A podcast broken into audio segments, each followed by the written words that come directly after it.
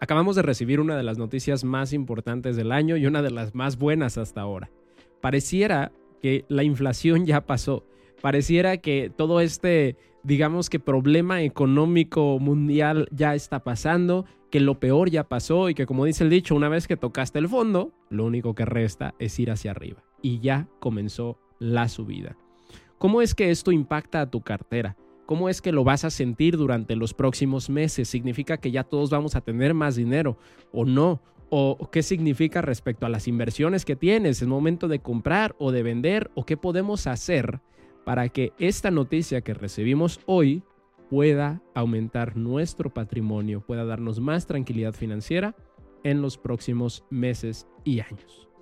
De eso es de lo que vamos a hablar en este episodio, así es que espero lo disfrutes Bienvenido o bienvenida a Doctor Dinero, el podcast donde ayudamos a los médicos a vivir más trabajando menos. Primero, muchas gracias por estar aquí. Me ausenté semana y media casi. Mi hermana se mudó a Guadalajara y bueno, estuve ayudándole con la mudanza y ya sabes, eh, un, un relajo, el camión se descompuso a medio camino y bueno, mudanzas, mudanzas al final y al cabo, pero me agrada porque se mudó por una muy buena oportunidad laboral y bueno, está, está muy contenta en esta nueva ciudad. Además, Guadalajara es una ciudad a la que yo le tengo mucho cariño.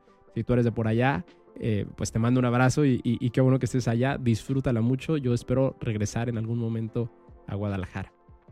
Ahora, entrando en el tema, ¿Qué es lo que está pasando? ¿Qué es lo que recibimos hoy? El día de hoy se, se publicó el IPC o el índice, bueno, el Consumer Price Index en Estados Unidos, que en otras palabras es uno de los indicadores principales de la inflación, porque nos dice cómo es que están actuando las personas respecto a los bienes y servicios, qué tanto están comprando, qué tanto están vendiendo y cómo estos bienes y servicios de alguna manera subieron o cómo se comportaron en los últimos meses, si subieron, si bajaron, cuál es el precio en promedio y, vaya, cómo todo esto está correlacionado. Por eso es que se usa como uno de los principales indicadores de la inflación.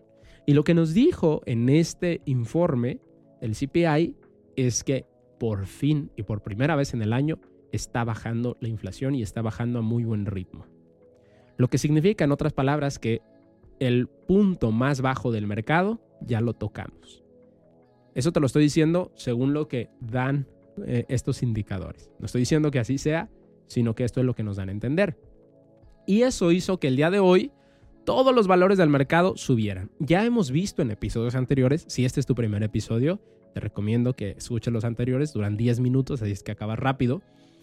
En episodios anteriores analizamos cómo es eh, esta correlación entre inflación y recesión. ¿Por qué en la inflación hay más dinero, pero esto hace que todo esté más caro? ¿Y por qué en la recesión hay menos dinero, estamos más apretados, pero hace que esto baje los precios? El gobierno estaba buscando bajar los precios, creando una recesión para poder controlar la inflación que crearon en, el tema de, pues digamos que de la crisis sanitaria que vivimos en años pasados.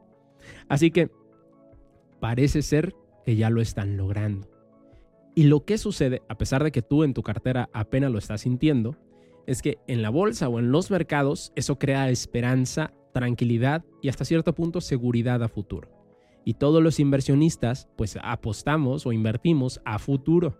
Por lo tanto, el día de hoy los precios empezaron a subir como locos, a pesar de que ya tenemos un par de semanas que ya está subiendo todo. ¿Qué es lo que tenemos que hacer entonces o cómo eso nos afecta? Primero, si tú ya tienes acciones o inversiones en cripto o en cualquier otro activo, lo más probable es que comiences a verlas subir. Pero segundo y más importante aún, esto no significa que llegues ahorita como loco o como loca al mercado. Por el contrario, significa, primero, que si estás fuera, si no estás invirtiendo, si sacaste por ahí eh, algunas cosas, vendiste algunas cosas para tener liquidez previniéndote alguna crisis, puede que ahora puedas tomar, digamos que cierta parte de eso y comenzar nuevamente tus inversiones. Estás en muy buen momento. No hoy, porque hoy está subiendo todo y está muy caro, pero sí que tengas esa liquidez lista para comenzar a invertir en el primer retroceso que veamos, que probablemente lo veremos durante las próximas semanas. ¿Ok? Y segundo, que si ya tienes esas inversiones, sí puedes empezar a vender, pero sobre todo hacerlo con precaución. A pesar de que las noticias dicen que todo va ahora sí a continuar subiendo, hablando en temas financieros, o sea, de, las acciones y demás, que va a continuar subiendo para bien, es decir, tu cartera va a aumentar. Recuerda que no debemos guiarnos por emociones extremas, sino pensar con cabeza Entonces, si ahorita se está empezando a crear el FOMO o, vas a ver FOMO durante los siguientes días, que es como mucha emoción y que todos quieran comprar y que ya nos vamos to the moon y demás, vete con tranquilidad. Recuerda que aún con las mejores noticias, siempre, digamos que el mercado o las inversiones siempre se comportan igual. Hay tiempos en los que suben y tiempos en los que bajan. ¿Ok? En el macro podemos estar al alza, pero eso no significa que no vamos a tener, digamos que caídas aunque sean pequeñas. Son en estas caídas pequeñas en las que nosotros compramos. Y aprovechamos la emoción desmedida de que todo va a subir para vender aquellas acciones o aquellos activos o inversiones que, en las que estemos en ganancias.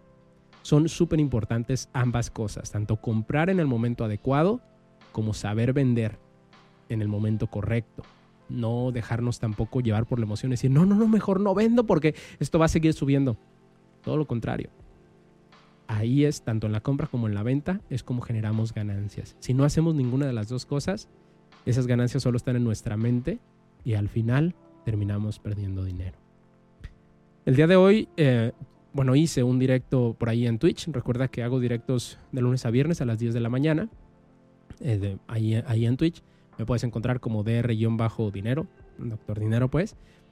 Y expliqué paso a paso lo que estoy haciendo en diferentes activos y cómo podemos em, aprovechar esta subida, en, tanto en bolsa como en cripto. Si quieres más detalles, puedes irte a ver el episodio que dura una semana activo, me parece, nada más ahí en Twitch, para que lo veas. Y si ya estás escuchando este episodio semanas después, no importa, puedes darte una vuelta por allí, 10 de la mañana todos los días, y hacerme las preguntas que tengas en mente.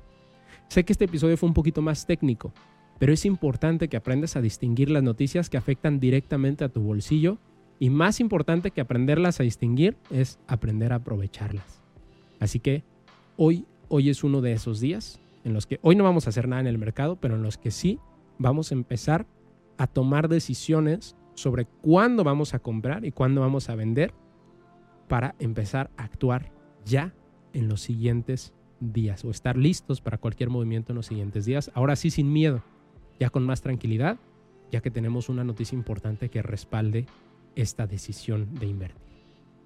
Espero hayas disfrutado el episodio.